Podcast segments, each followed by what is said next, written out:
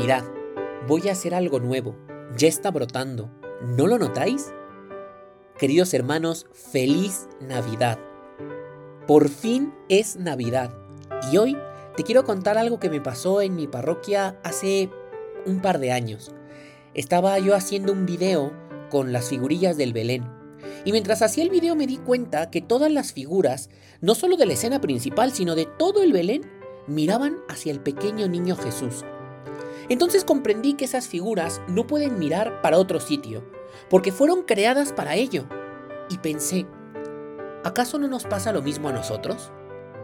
En el Evangelio que la liturgia nos propone para este domingo de Navidad, para este domingo que es Navidad, nos habla de que toda la creación tiene su centro en Cristo, como Dios que crea en comunión el mundo.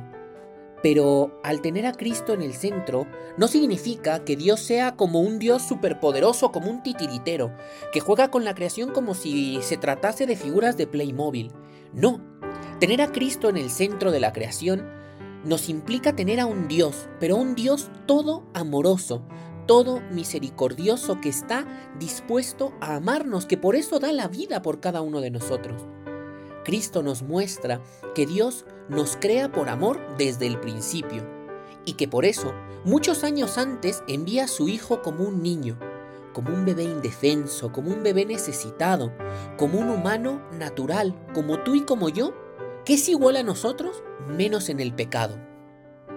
En su amor, Dios crea todo y decide poner su casa entre los hombres, para compartir nuestra mesa, para reír de nuestros chistes, para llorar con nuestras penas. Dios pone su casa en nuestros pueblos, ciudades y villas porque somos importantes para Dios, porque Dios viene al mundo no para juzgar, sino para amarnos.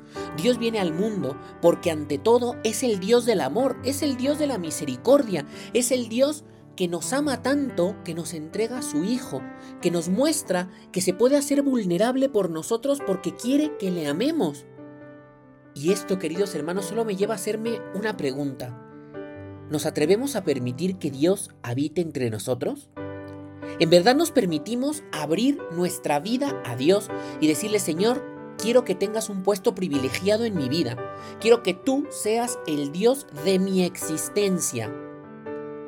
Creo que esa es la pregunta que nos tiene que dejar la Navidad, queridos hermanos.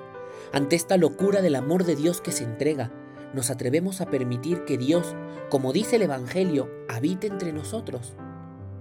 Querido hermano, feliz Navidad.